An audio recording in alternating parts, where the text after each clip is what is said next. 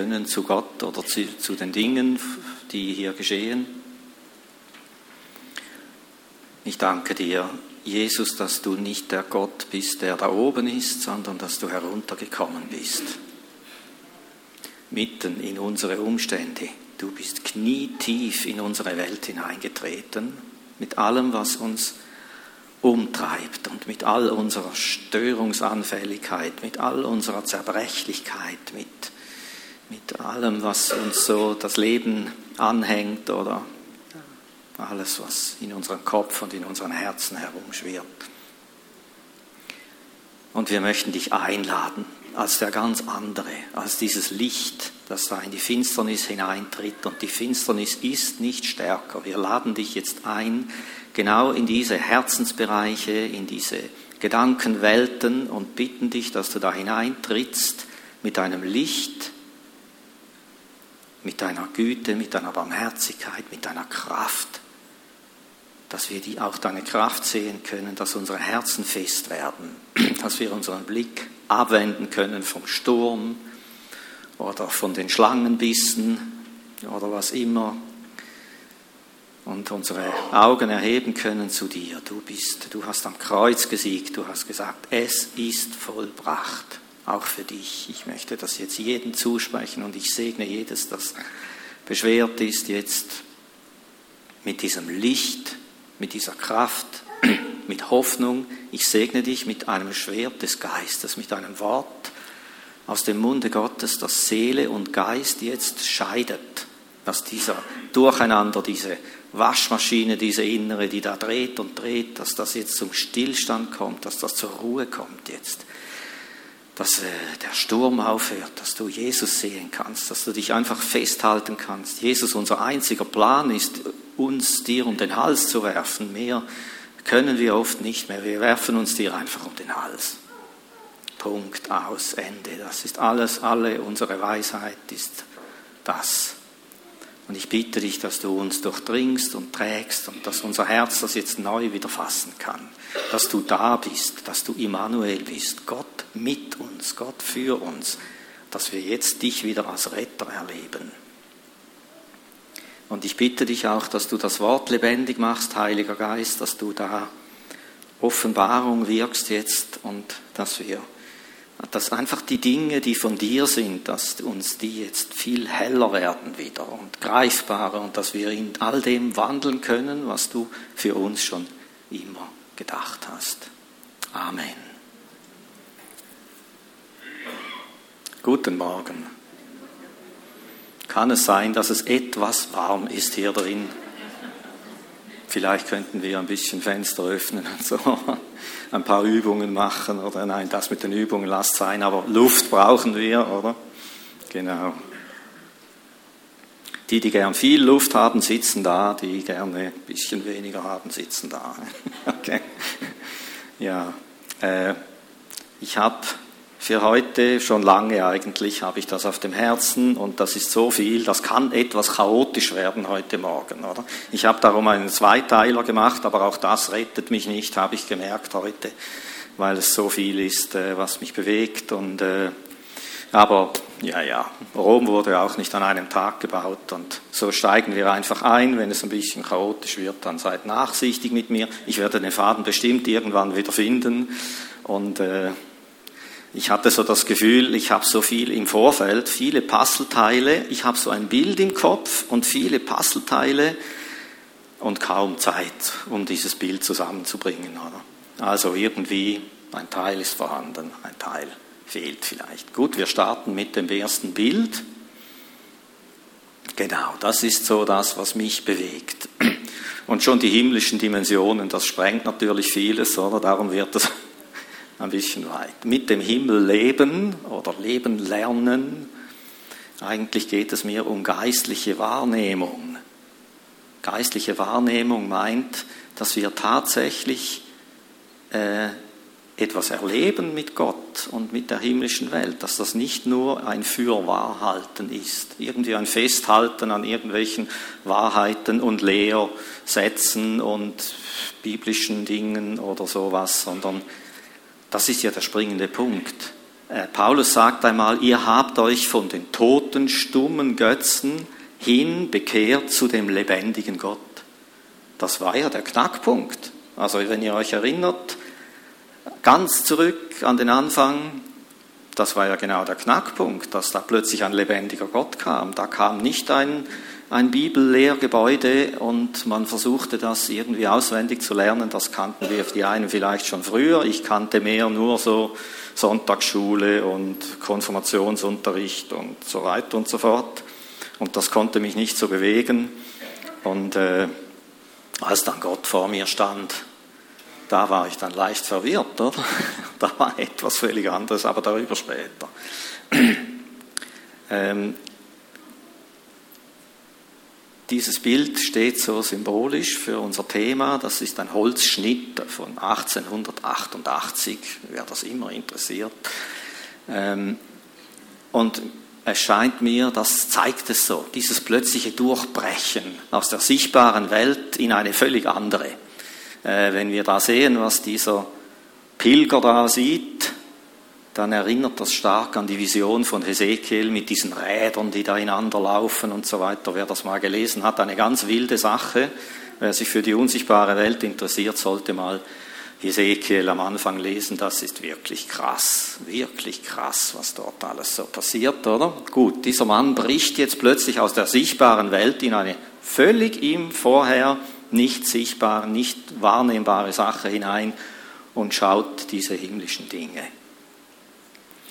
Dass wir berufen sind dazu, wenn wir Jesus in unser Leben aufgenommen haben, das ist offensichtlich, dass äh, wir plötzlich in Kontakt kommen mit Dingen, die wir vorher weder gespürt noch gesehen haben. Und zuerst geht es mir dann natürlich um Gott.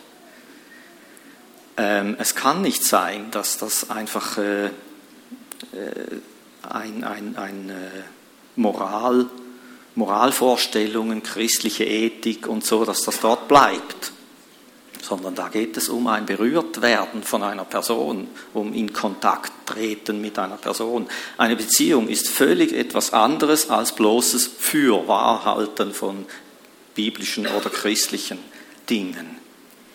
Und damit eine Beziehung entsteht mit Gott, braucht es mehr als äh, irgendwelche Wahrheiten und äh, äh, Dogmen und äh, ethische, christlich-ethische Vorstellungen. Zu, für Beziehung braucht es Kontakt, Nähe, Begegnung, Ergriffenheit und so weiter.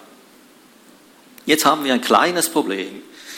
Was machen wir, wenn dieses Gegenüber unsichtbar ist? Das stellt uns vor eine knifflige Frage. Ähm, das riechst du nicht, das hörst du nicht, das schmeckst du nicht, das kannst du nicht anfassen, das siehst du nicht. Ich habe Gott das schon oft gesagt, das ist ein Problem für uns hier unten, dass du unsichtbar bist, oder? Wie, wie geht das jetzt? Ähm, wie können wir äh, ergriffen sein von dir? Ähm, dass uns das so prägt, dass unser Leben völlig ver verändert wird. Für die, für die Bibel gar kein Problem. Wenn du da in die Bibel hineintauchst, dann findest du eine Fülle von Geschichten und Versen, wo das möglich ist. Und das möchte ich so ein bisschen aufbrechen heute Morgen. Ähm, ich möchte wie einen Gegenpunkt setzen zum nackten, blinden Glauben. Glauben ohne zu spüren. Mit dem haben wir auch genug zu tun, oder? Es gibt ja immer wieder Situationen, da weißt du, jetzt muss ich einfach festhalten. Mein Herz sagt mir etwas anderes, die Umstände sagen etwas anderes, jetzt wird's happig, ich habe ziemlich viel Gegenwind, Gott scheint mir meilenweit weg, aber jetzt muss ich einfach festhalten. Und dann geht man durch, oder das kennen wir äh, zur Genüge auch. Aber ich sage euch, äh, wenn es nur das ist, dann, haben wir, dann bleiben wir auf der Strecke. Es braucht wirkliche Begegnungen mit Gott. Es braucht ein wirkliches Gotteserleben. Und da wollen wir jetzt eine ganze Fülle von Versen anschauen. Ich hoffe, ich komme irgendwie durch. Ich werde das so kurz wie möglich machen. Genau.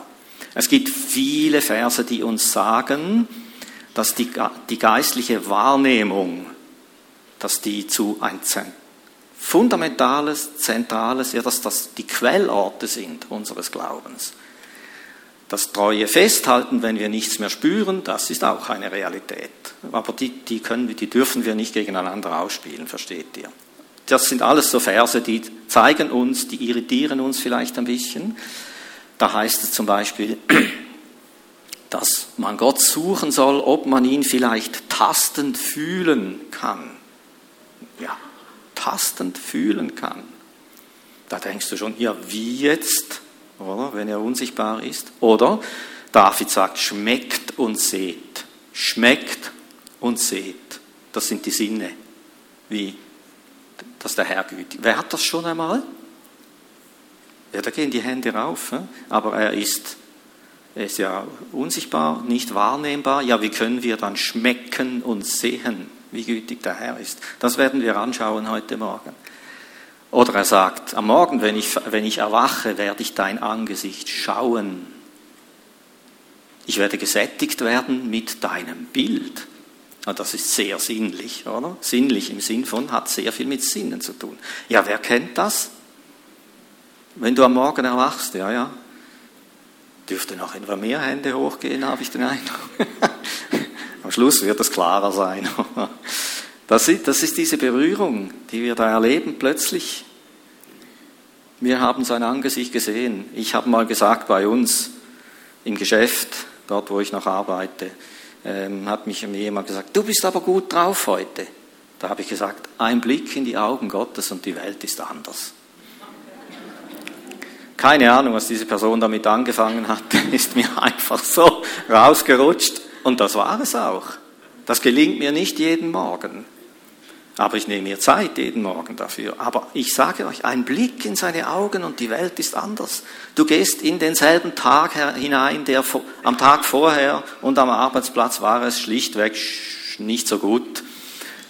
Und am nächsten Tag ein Blick in seine Augen und deine Segel sind voll und du gehst voll rein wieder, oder? Und das kann wieder schwierig werden. Ja, okay, der Herr ist ja da und ja, okay, ich darf nicht so abkommen da. Meine Schafe hören meine Stimme.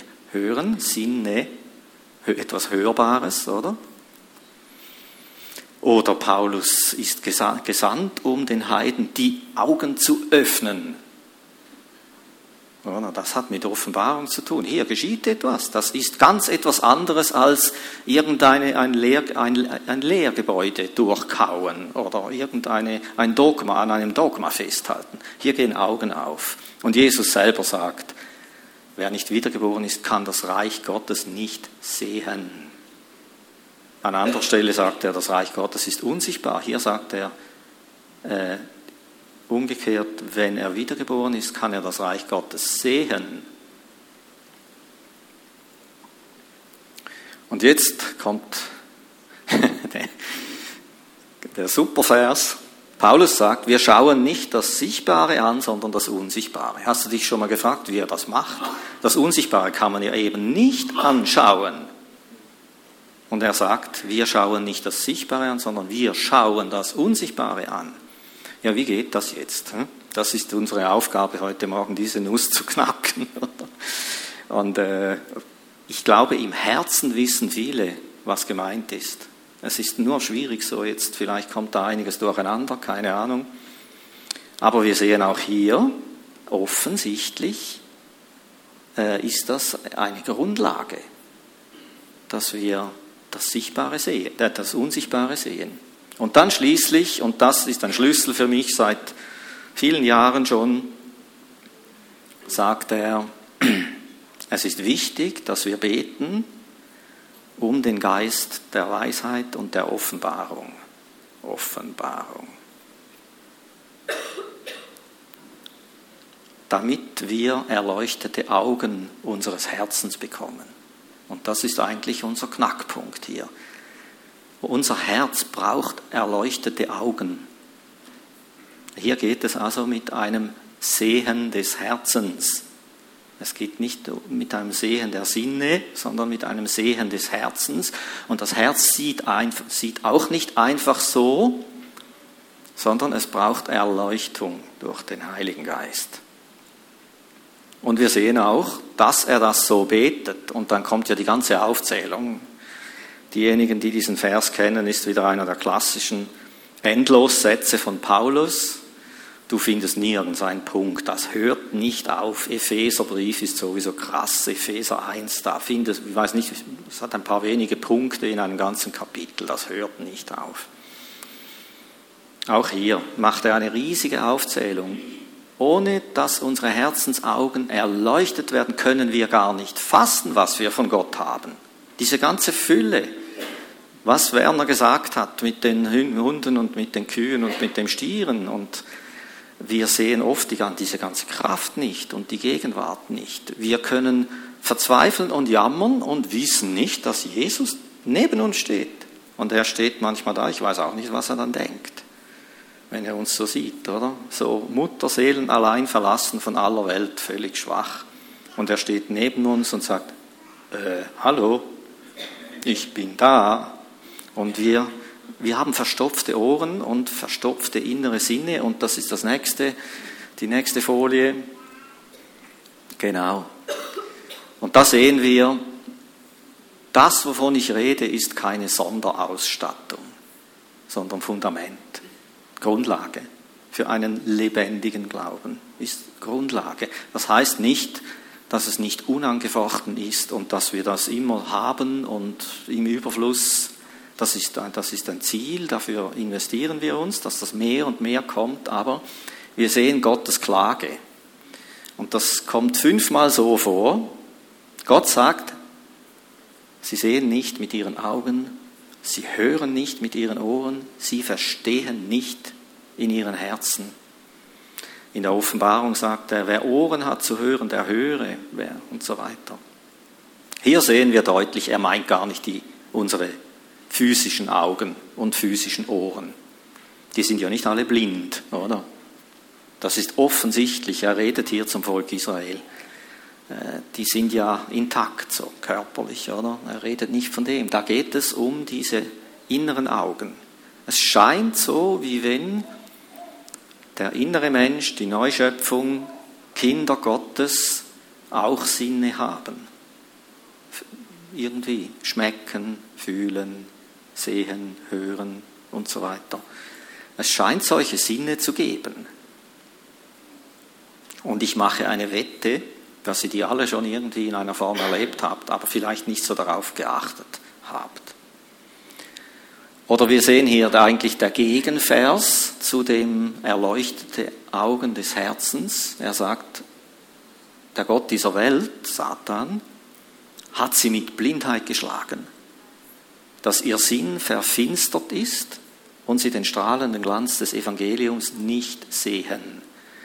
Das Gegenteil wäre also, dass wir sehen, dass unser Sinn erleuchtet ist, dass wir offene Augen haben. Das wäre das, wenn der Heilige Geist kommt.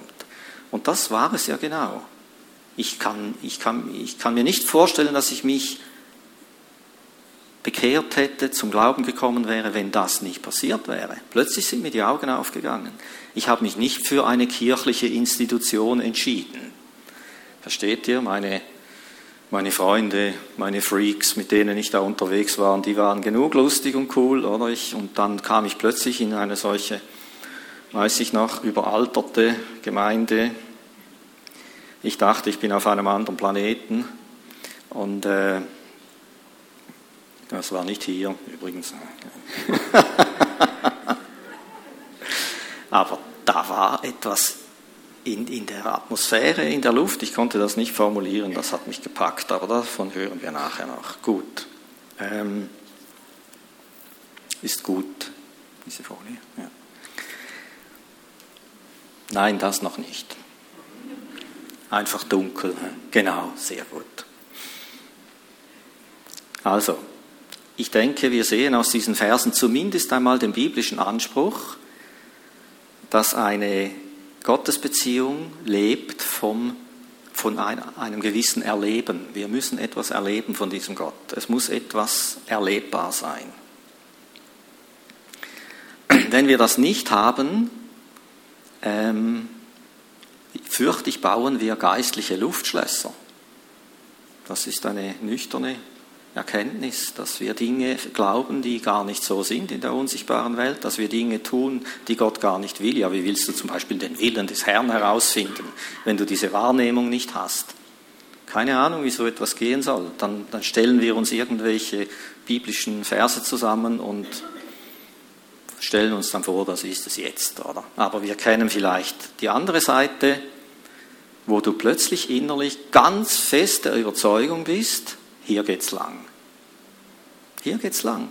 Oder damit höre ich auf. Hat dir niemand gesagt?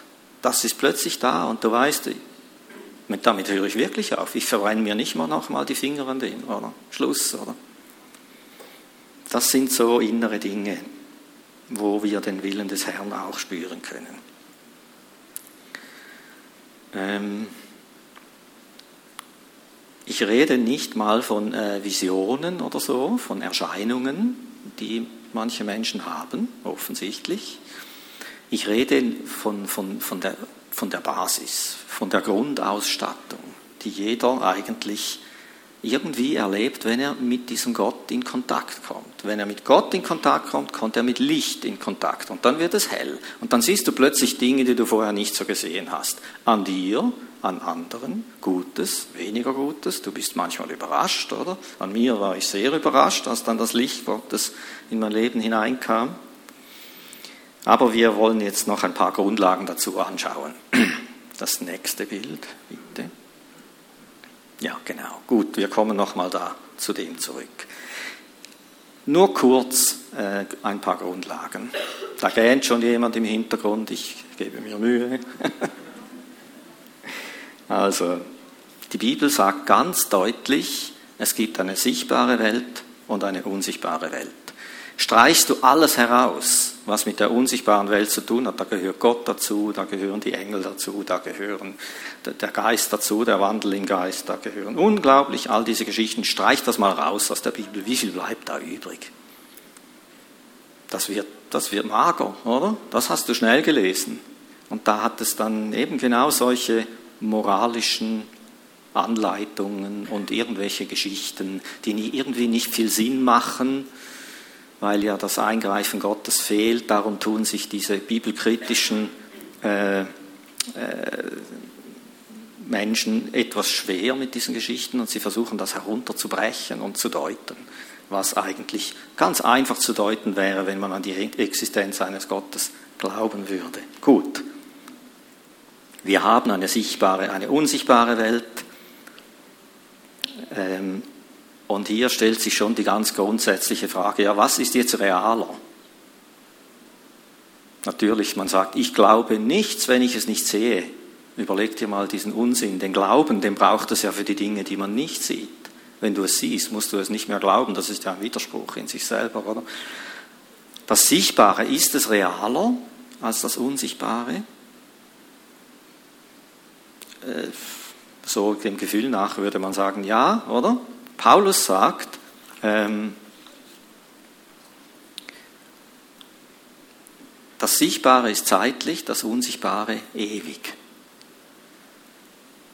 Dem könnten wir zustimmen. Also etwas vergeht. Du kommst vielleicht in 50 Jahren hier nach Flaville, wenn du dann noch lebst. Vielleicht ist das ganze Areal weg. Da da waren wir doch mal im Gottesdienst oder so. Oder irgendwelche stofflichen Dinge sind dem Zerfall ausgesetzt. Sie zerfallen, sie werden alt, leider. Die neuen Schuhe, coole Schuhe, am liebsten hätte ich zwei Paar gekauft und so weiter.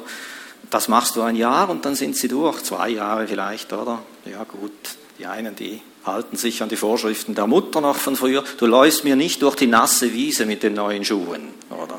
Und dann halten sie drei Jahre oder so. Aber irgendwie sind die weg. Was du heute als greifbar, sichtbar, fix anschaust, kann morgen weg sein. Das ist das Zeitliche, das ist das Stoffliche. Materie zerfällt. Oder? Wenn es nicht stofflich ist, ist es diesem Zerfall nicht ausgesetzt. Also die unsichtbare Welt, die verändert sich nicht, die ist, da kannst du dich jetzt fragen, ja, was ist jetzt realer? Was ich heute sehe und morgen nicht mehr da ist oder was immer ist? Und, und äh, etwas, das nicht zerfällt. Oder? Zudem sagt uns die Bibel, alles Sichtbare wurde aus dem Unsichtbaren geschaffen. Zuerst war das Unsichtbare und dann das Sichtbare. Und irgendwann, sagt Gott, rollt er die ganze Schöpfung zusammen wie ein Tuch, räumt er sie beiseite. Und dann ist wieder die unsichtbare Schöpfung, dann kommt diese neue Welt dann, oder?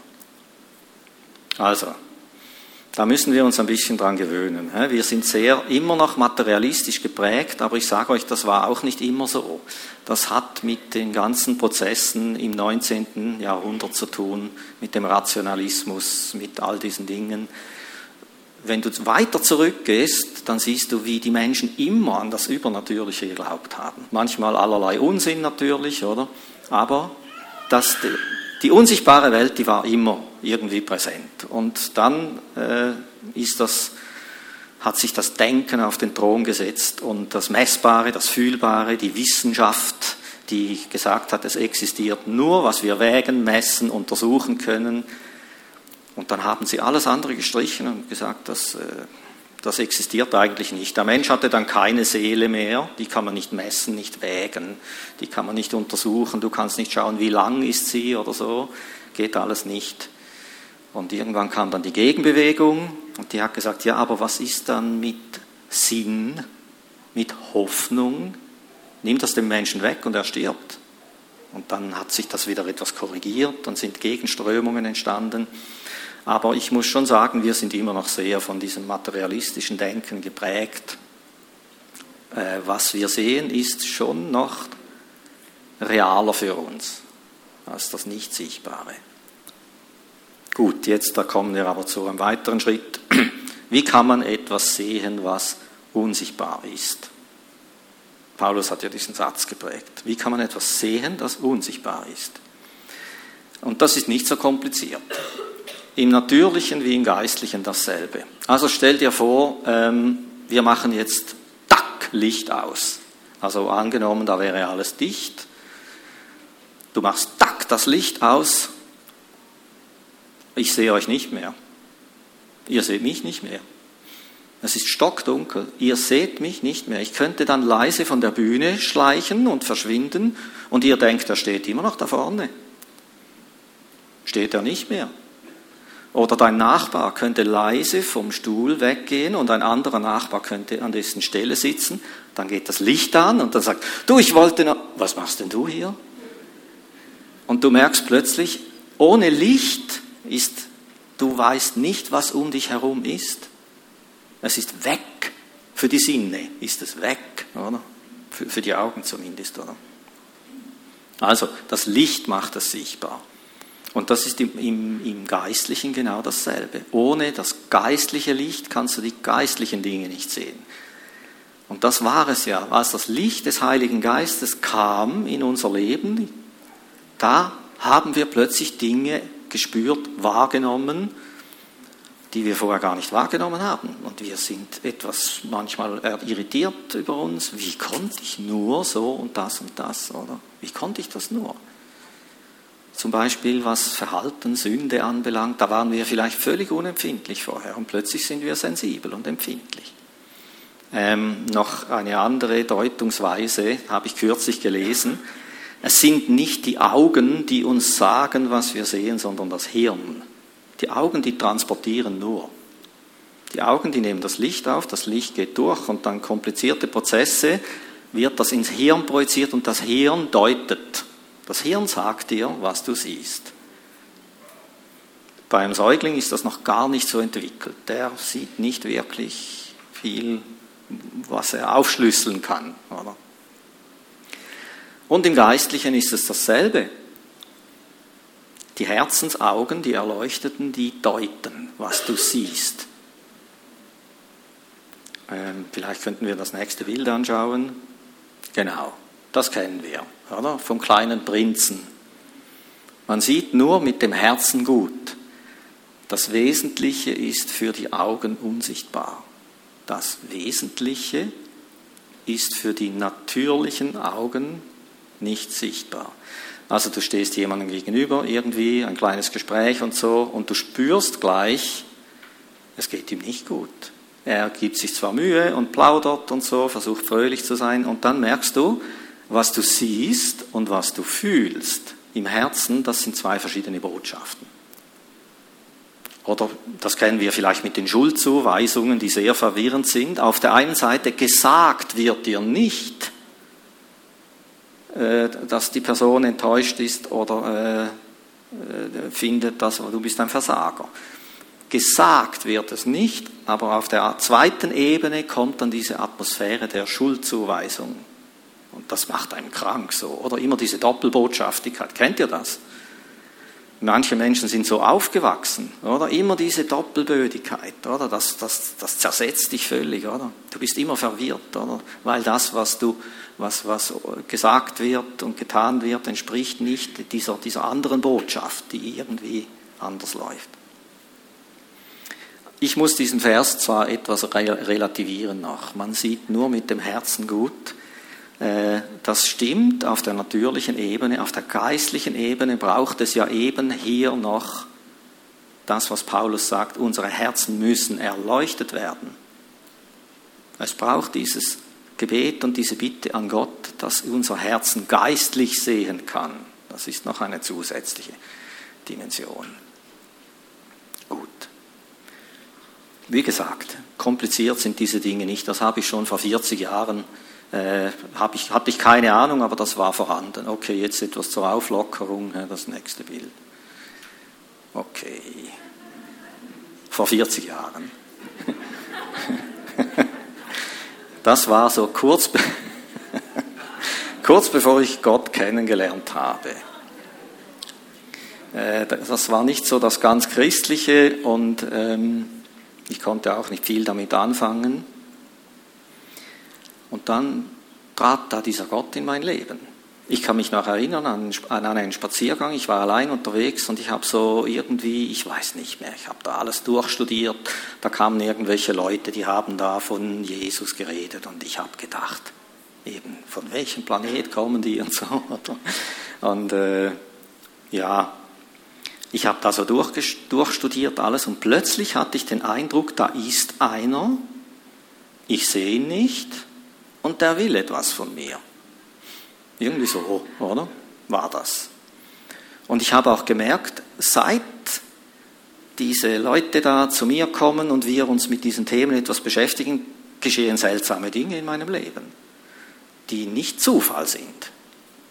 Also seltsame Begegnungen, Gespräche, Zufälle und so weiter. Und da habe ich gemerkt, ja, das kommt mir irgendwie arrangiert vor, die ganze Geschichte. Und zwar nicht von Menschen, ich habe gewusst, dass manche haben Dinge gesagt oder ich habe Dinge erlebt, die, die konnten die gar nicht wissen. Und das hat in mir etwas wie aufgeschlüsselt, hat mich angesprochen oder vielleicht auch überführt oder was immer dann, oder? Ja, das war noch, das war noch intensiv. Ähm, und dann kam ich zum Glauben und da war es, da war er.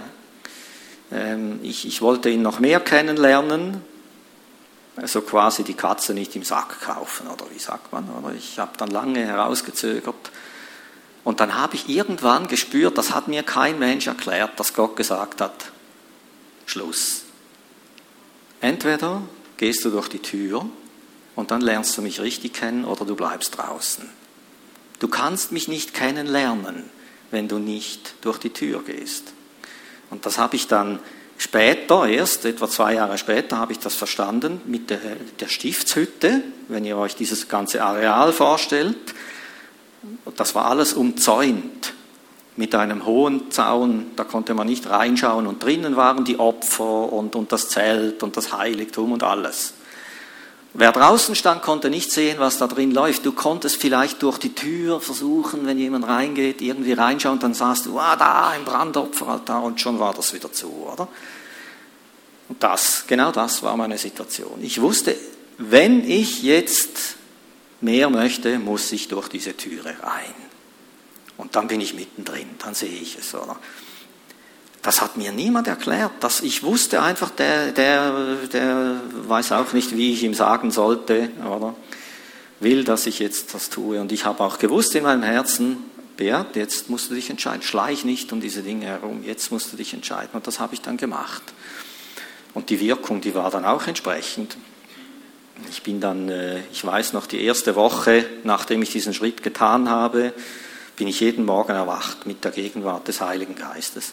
Sag mir, ich hatte keine Ahnung, wer der Heilige Geist ist. Keine Ahnung. Vielleicht irgendwie eine Taube an einem Kirchenfenster oder so. Keine Ahnung. Und ich hatte auch keine Ahnung, wie sich das anfühlt. Ähm, ich habe einfach gefunden, Mann, ich bin so gut drauf und so. Das war so die Sprache. Meine Freunde hatten gedacht, vielleicht, was hat der für ein Gras geraucht, dass er jetzt immer noch solches Zeug erzählt. Und ich habe genau gewusst, das hat nichts mit Gras zu tun, das hat nichts mit allem anderen zu tun. Das ist eine ganz andere Welt, das ist eine andere Dimension. Das geht am Montag weiter, wo all meine Gebäude und meine Hilfsmittel und meine Bücher und alles, was ich so gelesen habe und die esoterischen Dinge, die, die hören auf und dann stehe ich am Montagmorgen wieder in der Arbeitswelt irgendwie mit meinen Schwierigkeiten. Und dieser Gott stand auch mit mir dort drin. Und ich habe gemerkt, das ist völlig etwas anderes. Äh, wer kennt solche Dinge? Ja, gut. gut. Mit einem unsichtbaren Gott, habt ihr ihn schon mal gesehen? Ja, irgendwie ja, oder? Die einen ja, nein, ja, nein. Mit sichtbar, mit diesen Augen, nein, habe ich ihn nicht gesehen, oder? Aber äh, die Realität war so stark, das war vor 40 Jahren und ich bin, stehe hier, immer noch, oder? Ich habe den Eindruck, frischer denn je, so, oder? Gut, wir gehen weiter. Das ist das Wesen des Glaubens. Das ist eine andere Definition des Glaubens. Also Glaube ist nicht nur ein Fürwahrhalten, ein Festhalten, wenn du nichts spürst und siehst, sondern Hebräer 11, 1b, der Glaube ist ein Überführtsein von Tatsachen, die man nicht sieht. Nochmals, der Glaube ist ein Überführtsein von Tatsachen, die man nicht sieht. Da geht es um Tatsachen. Oder? Gefällt mir diese Übersetzung, eine Urtextübersetzung. Und wir werden überführt von diesen Tatsachen, dass die da sind. Der einzige Unterschied ist, man sieht sie eben nicht. Oder? Wegen, darum sind sie trotzdem real. Das war ja das, was wir angeschaut haben. Äh, was ist das nächste Bild? Genau, so erklärt sich das. Das hatten wir schon mal. Mir scheint das eine ganz gute Erklärung. Warum das plötzlich möglich ist, warum man plötzlich Dinge erleben und empfinden kann, wahrnehmen kann, die man vorher nicht wahrnehmen konnte. Nach der Bibel ist der Mensch, äh, es gibt verschiedene Modelle, ich halte mich jetzt mal an das dreifache Modell, Leib, Seele und Geist. Wobei beim Geist nicht das Denken gemeint ist. Das ist ein bisschen eine Begriffsverwechslung mit, mit, äh, mit der anderen Sprache. Ein geistvoller Mensch, sagt man, oder? Dieser Mensch hat einen hohen Geist, oder? Das meint, äh, er ist intelligent und hat große, große, äh, kann vieles sich, äh, vieles verstehen und ausdenken. Aber die Bibel meint mit dem Geist das Oberfenster zum Himmel, das Dachfenster zum Himmel. Und das ist dicht, solange wir nicht mit Gott in Kontakt kommen. Oder offen für die dunkle Welt, natürlich auch dort irgendwie, oder? Aber an und für sich für die himmlische Welt, für die Welt Gottes ist das dicht. Darum sagt, die Bibel sagt dem, wir sind tot, geistlich. Tot. Das heißt, wir leben ja, oder? Habe ich früher immer gedacht, nein, ich bin doch nicht tot, oder? Was läuft hier, oder? Äh, das ist nicht das gemeint, sondern wir sind dem Himmlischen gegenüber tot. Da ist kein Kontakt, das ist dicht irgendwie. Dieser Sinn ist inaktiv. Und dann kommt Jesus rein und erweckt unseren Geist. Er macht ihn lebendig. Wo bin ich? Okay, ich bin gut drin. Er macht ihn lebendig. Und dann gehen uns die Augen auf. Und Genau davon haben diese Verse geredet. Hier geht das Dachfenster auf, die Rollladen gehen zur Seite und dann strömt dieses himmlische Licht in dein Leben hinein. Du kommst in Kontakt mit dieser himmlischen Welt. Dort fließt alles hinein. Dort ist, dies, ist die Verbindung, da kommt Himmel und Erde zusammen. Das ist das. Und das ist die Neuschöpfung dann dort. Die die Seele und der Leib, das ist immer noch da und funktioniert und ist, wenn wir das, können wir das Bild nochmal sehen, wir sind dort in Kontakt mit der sichtbaren Welt. Das sehen wir an diesen großen, nein, ja, genau, besser, ja, gut, besser. Den anderen müssen wir jetzt nicht mehr anschauen. Also, wir sehen diese Fensterfronten, das ist der Leib und die Seele, die kommt mit der sichtbaren Welt in Kontakt. Auch gut. Gott hat das auch so gemacht, muss man schon sagen, oder? Aber das ist viel mehr beeinträchtigt von der Gefallenheit der Schöpfung. Das ist die, einfach die natürliche Seite unserer, unseres Menschen. Und da strömt eine Fülle natürlich hinein durch diese Fenster. Wir kommen in Berührung mit vielem, oder? Aber durch die Wiedergeburt, durch das, dass Gott in unser Herz kommt, wird das Dachfenster hier, das Oberlicht heißt das, Oberlicht wird erleuchtet, wird, geht auf und wir sind mit Leib und Seele, stehen wir in der sichtbaren Welt, mit dem Geist stehen wir mit dem Himmel in Kontakt. Und darum können wir erleben, können wir Dinge erleben aus dem Himmlischen, aus dem Unsichtbaren. Darum können wir Gott schmecken, dort schmecken wir ihn, dort erleben wir ihn.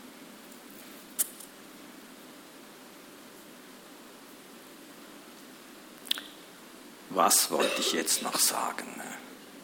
Jetzt geht's los, eben, das ist das. Ähm, gut, lassen wir es. Ich habe gebetet, Herr, lass doch die Maschen fallen, was nicht gesagt werden soll, lass es mich einfach vergessen. Und was da quer reinkommt, das nehme ich. Ich mache jetzt einfach weiter. Gut, vielleicht kommt es später und sonst lassen wir es. Also, das ist eigentlich so ein Modell, das vieles erklärt. Jetzt weiß ich es wieder. Ein anderes, Gut, das kann man abstellen hier. Ein anderes Bild, äh, das hat mir gut gefallen. Als ich da gebetet habe, ist mir ein ganz simples Bild in den Sinn gekommen. Wer schnorchelt? Wer schnorchelt? Okay, gut. Und die anderen wissen, wie das geht, mehr oder weniger, oder? Du bist mit dem Körper, mit allen Sinnen, mit den Augen bist du unter Wasser, du hast Kontakt mit dem Wasser, aber die Luft saugst du von oben an. Oder? Wenn dir dort jemand den Finger drauf hält, dann ist bald fertig lustig mit Schnarcheln, oder? Oder wenn du zu tief tauchst, dann ist auch nicht mehr lustig, oder? Gut, dann musst du die Luft anhalten. Das kann man nur kurz. Das ist so ein gutes Bild auf unser Leben mit Gott. Du bist mitten in dieser Welt drin, in diesen Sinnen drin, oder? Du spürst Kälte und Wärme, du bist mit dieser ganz anderen Welt da. Äh, und, aber die Luft saugst du von oben an. Ich hoffe, wir saugen die Luft von oben an. Ich hoffe. Und das braucht Zeit mit ihm, das braucht Auseinandersetzung mit ihm, das braucht Nähe mit ihm. Darum ist das so wichtig. Und dann hast du diese Frische von oben und kannst dich äh, lebendig bewegen unter Wasser. Wenn wir zu tief eintauchen in diese Welten da, dann ist wie dann kommt hier oben nichts mehr. Und das machen wir ja oft. Wir tauchen manchmal ziemlich tief ein in diese Welt, in diese, in diese sinnliche Welt, in die alles, was hier läuft und tut. Und in der Bibel steht vieles darüber, was, was uns dann den Zugang zu Gott erschwert. Oder? Und dann musst du irgendwann merkst du, jetzt habe ich keine Luft mehr, geistlich gesprochen. Mir geht die Luft aus in der Nachfolge. Und dann braucht man wieder so eine Zeit, wo man auftaucht und richtig seine Lungen füllt und so.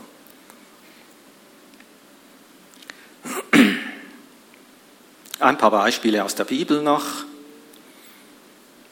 ähm, die uns einfach das Ganze jetzt mit ein paar Bildern noch zusammenfassen. Das nächste Bild bitte. Ja, die Geschichte von Bileam. Ich denke, die kennen die meisten. Ansonsten hat es im Skript den Text. Ich kann jetzt nicht alles erklären. Der war unterwegs auf einer Mission, die war ein bisschen schräg, oder? In den Augen Gottes.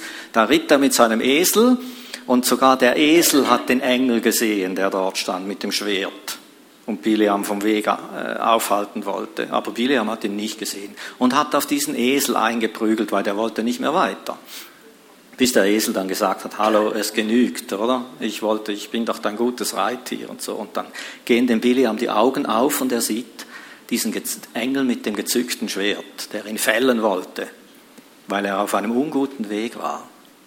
Okay, jetzt übertragen wir das auf uns. Das kennen wir wahrscheinlich alle irgendwie. Irgendwas hast du dir in den Kopf gesetzt.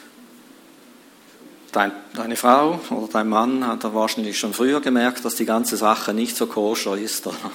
Die merken das schneller manchmal. Gut, und dann schlägst du diesen Weg ein und dann kommen irgendwelche Widerstände. Du merkst schon, es ist harzig, etwas stimmt nicht, aber du willst einfach weiter, oder? Und wenn uns dann nicht die Augen aufgehen und wir sehen, es ist der Herr, der uns da widersteht, dann prügeln wir, prügeln wir uns durch, oder? Irgendwie bis, bis wir da in das Schwert hineinlaufen oder was auch immer das dann bedeutet. Oder? Aber wir sehen, wie wichtig es ist, dann diese Stimme von Gott zu hören, dieses Licht zu haben. Okay, jetzt mal halblang, mach dir mal Gedanken, jetzt irgendwas ist nicht mehr gut, oder? Ich denke, das kennt ihr auch, dieses Gefühl, ich bin nicht mehr auf einem so guten Weg, irgendwas ist nicht gut und etwas widersteht mir. Ein weiteres Bild.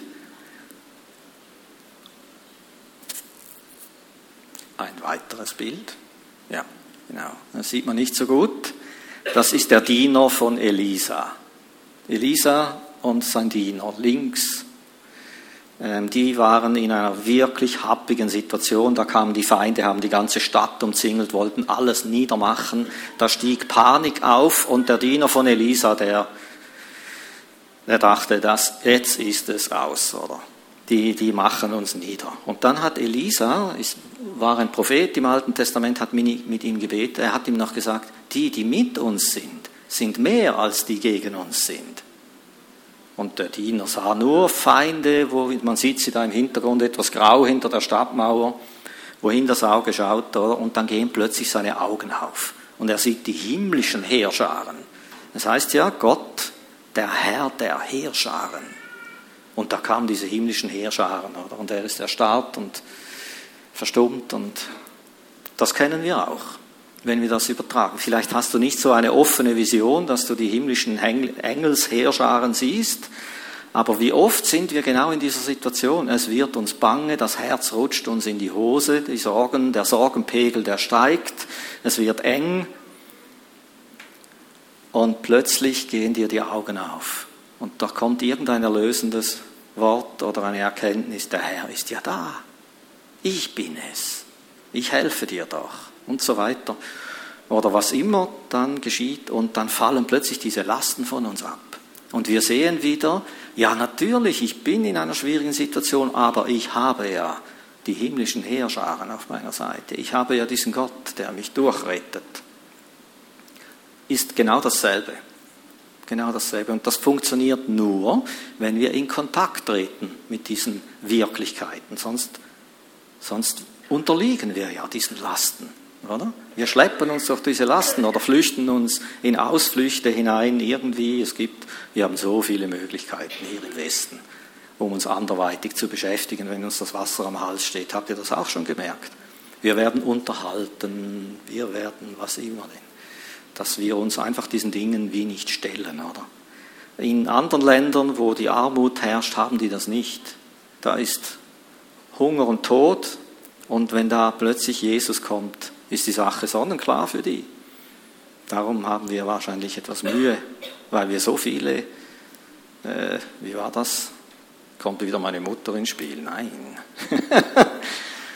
uns war verboten gewesen, vor dem Essen irgendwelchen Mist zu essen, damit es uns den Appetit nicht verdirbt. Chips und weiß ich was alles, oder? Das hat sie uns verboten. Und genau so ist es. Wir essen so viel Mist und wir haben dann gar keinen Appetit mehr auf das Wirkliche. Aber das ist ein anderes Thema. Gut. Hesekiels Vision. Das nächste noch. Das ist noch ganz spannend. Hesekiel hatte verschiedene Visionen und das Interessante an diesen Visionen ist, Gott fragte ihn, Hesekiel, was siehst du? Und dann hat er drei ganz simple alltägliche Dinge aufgezählt. Ich sehe einen Kochtopf, der kippt. Ich sehe äh, einen Mandelzweig, der aufwacht, blüht, zu blühen beginnt. Ich sehe zwei Körbe Feigen, eine sind die Faulen, die anderen sind die Guten. Und Gott sagte ihm, äh, ja, ja, so vor Augen siehst du das, aber dahinter ist eine geistliche Wirklichkeit. Der kippende Kochtopf bedeutet, sie kommen von Norden und werden das ganze Land überfluten. Der blühende Mandelzweig heißt, ich wache über meinen Wort. Ich werde ausführen, was ich gesagt habe. Darum heißt es in der Bibel, äh, der wacht auf. Oder? Und die faulen Feigen, das könnt ihr euch vorstellen im Volk Israel, das sind die, die äh, Gott nicht nachfolgen wollen. Und die anderen sind die, die er durchretten wird durch dieses Gericht. Oder? Was ich eigentlich sagen will damit ist, es können uns ganz alltägliche Dinge plötzlich eine tiefere Bedeutung bekommen. Das meine ich. Äh, und darauf sollten wir auch sensibel sein. Nicht jeder, jede Dornenhecke hat irgendeine tiefere, tiefere symbolische Bedeutung, versteht das nicht falsch, sonst kommen wir in Zeichendeuterei hinein. Oder so. Oh, die Kerze ist ausgelöscht, was mag das bedeuten oder sowas, oder? Nicht in diesem Stil, aber das geschieht meistens intuitiv, sehr schnell. Plötzlich hat etwas, du merkst, oh, das, das, das ist mehr. Ich hatte kürzlich sowas, ich ging etwas beschwert zur Arbeit, schon wieder Arbeit auch, okay, ein großes Thema. Äh, ich stand auf, nicht so gut und ich wusste, es könnte ein ziemlich intensiver Tag werden. Ich laufe dann jeweils von zu Hause zum Bahnhof und dann bin ich so gelaufen und habe das mit dem Herrn so durchgespult und so und dann irgendwie sah ich diesen Himmel an und dann ich dachte, wow, irgendwie was und so. Das hat mich irgendwie beeindruckt und dann kam mir das in den Sinn. Gott hat ihn gefragt, was siehst du? Ja, okay, dann habe ich mich darauf eingelassen und habe gesagt, ja, ich sehe wunderschöne Wolken, die so ziehen. Äh, nein, das ist es nicht, oder? Das war irgendwie nicht das. Und dann habe ich etwa, etwa zwei, drei Minuten, war ich vor Gott und habe mich gefragt, ja, was, was sehe ich da? Was, was spielt sich da vor meinen Augen ab? Und dann plötzlich ist das gekommen. Oder? Ich habe dann die Richtung gewechselt, Richtung Bahnhof, und da war genau dasselbe Szenario. Ein riesiger blauer Himmel, egal in welche Himmelrichtung du schaust. Und dann fiel es in mein Herz und ich wusste, das sind seine Ressourcen. So, das sind seine Ressourcen. Mit denen gehst du in den Tag hinein. Und ich hatte so mein kleines Fenster mit meinen Sorgen und all diesen Dingen. Und jetzt kommt dieser Gott und sagt mir, du, das ist meine Präsenz, das ist meine Gegenwart, das ist meine Kraft, das sind meine Ressourcen. Und je mehr, ich, je mehr das ankam bei mir, desto mehr fiel der ganze Druck ab. Und ich bin erhobenen Hauptes an die Arbeit gegangen und das, ich war sehr erfrischt durch dieses Bild, was einfach im Sichtbaren hat wie das Unsichtbare, Gott hat wie durch das gesprochen zu mir und hat mich dann gestärkt und aufgebaut. Gut. Äh, natürlich gehört da hinein auch 1. Korinther 12, Erkenntnis, Prophetie, Weisheit und so weiter. Diese Dinge, die gehören alle da hinein. Mit denen wollte ich nicht am Anfang kommen, dass sie das nicht einfach abhakt. Ah, jetzt redet er von den Geistesgaben oder so. Aber das gehört alles auch da hinein. Jetzt kommen wir zum letzten.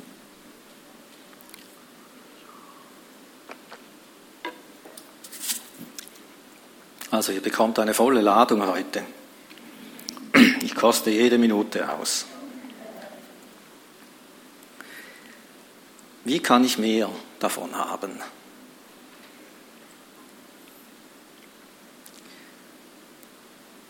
Dieses Gebet von Paulus, er betet darum, das heißt, die Gläubigen haben das nicht einfach so im Überfluss. Dass er sagt, ich bete für euch, dass das zunimmt, heißt, dass man nicht einfach im Überfluss darin läuft, weil das Sichtbare, das ist ja auch da und will uns immer wieder einwickeln, oder? Es braucht und ihr dürft beten und das wollen wir auch tun nachher noch, um diesen Geist der Offenbarung, um diese erleuchteten Herzensaugen, dass das zunimmt in unserem Leben. Es braucht auch den Wunsch, überhaupt ein Leben im Licht leben zu wollen. Ganz grundsätzlich. Und dann natürlich, äh, selig sind die reinen Herzen, sie werden Gott schauen. Huhu. Was, was, wie sieht es aus mit meinem Herz? Das Herz ist ja das Organ, das durch den Geist Gottes erleuchtet wird. Was lasse ich so alles sonst in mein Herz hinein? Gibt es da Dinge, die meine Herzensaugen und meine Ohren verkleben? Wie viel Raum hat das Wort Gottes in meinem Herzen? Das, das Wort Gottes erleuchtet, heißt es. Das ist für mich wahrscheinlich die Hauptquelle, wo, wo das plötzlich lebendig wird. Und plötzlich springt es dich an, es wird lebendig. Du merkst, ah, das hat ja jetzt genau mit meiner Situation zu tun oder das tröstet mich jetzt, dass ich das so lese. Das sind manchmal so ganz schlichte, einfache Dinge, die man so erlebt. Und wir nehmen sie dann so selbstverständlich, dass jetzt Gott gerade durch die, aus der unsichtbaren Welt in deine sichtbare Welt hineingeplatzt ist und dir das offenbart hat. Das sind wir uns selten so bewusst, oder? Aber das ist es. Und dann natürlich Zeit und Aufmerksamkeit. Wie stark bin ich vollgestopft oder abgelenkt mit, von anderen? Und noch Impartation ist mir in den Sinn gekommen, so ein modernes christliches Schlagwort. Das meint Vermittlung oder Übermittlung oder Weitergabe. Hast, hast du vielleicht auch schon erlebt, wenn du mit Leuten zusammen bist, die das leben, dann wirst du wie angesteckt. Wenn du zum Beispiel ein Prophetieseminar machst, dann denkst du, das ist alles so einfach, wenn ich da bin. Und wenn ich zu Hause bin, ist das irgendwie wieder ein bisschen schwieriger so, oder? Das ist Übertragung. Du kommst, die, da ist wieder Himmel offen. Die haben, die haben, die sind ein bisschen weiter und haben den Himmel ein Stück weit geöffnet und du bist mit ihnen zusammen und bist unter demselben Himmel und dann ist es plötzlich sehr einfach. Also es ist gut, wenn wir, wenn du solche Personen kennst oder auch solche, es gibt auch einfach Predigten oder Lobpreis oder einfach Orte, Personen, Situationen, wo das geweckt und gefördert wird. Und das tut einfach gut. Ein bisschen Mentoring, würde man modern sagen auch, oder? Menschen, die darin sind und die darin leben, beobachten können. Man bekommt einen Geschmack, wie, sie, wie das so ist. Das ist im Natürlichen auch so. Wenn man mit einem richtigen männlichen Mann zusammen ist, und man beobachtet ihn, dann merkst du, ah ja, so kann man sich auch entscheiden in einer kritischen Situation, oder? Und das steckt dich dann an, das gibt dir Mut, oder? zum Beispiel. Gut, jetzt wollen wir da aufhören. Ähm, ah ja, genau, habe ich mir noch eine Notiz gemacht. Impartation findet natürlich auch in der Ladestation statt. Ein fantastischer Ort, einfach sein zu dürfen und äh, das sagen mir immer wieder viele Besucher, das ist hier viel einfacher wie zu Hause. Es ist viel einfacher. Es ist, wir, wir kommen zusammen, gemeinsam, Jesus ist unter uns, wir machen nichts Spektakuläres. Wir sind in seiner Gegenwart und irgendwie erleben wir es immer wieder, dass der Himmel aufgeht, Friede kommt ins Herz, Dinge werden sortiert im Herzen, anderes muss verschwinden und was immer alles da erlebt wird. Jetzt wollen wir zur Tat schreiten. Öffne mir die Augen, könnt ihr das? Ah, habt ihr? Super, gut. Also, wir nehmen es noch kurz diese Zeit, Gott eine Antwort zu geben darauf. Ihr dürft auch nach vorne kommen, ihr dürft auch einfach hier sein, wenn ihr wollt, oder zu jemandem, und Gebet in Anspruch zu nehmen für eines dieser Punkte hier oder vielleicht habt ihr auch etwas anderes auf dem Herzen. Dann übergebe ich euch und äh, ihr schließt ab. Ist da, ist da gut?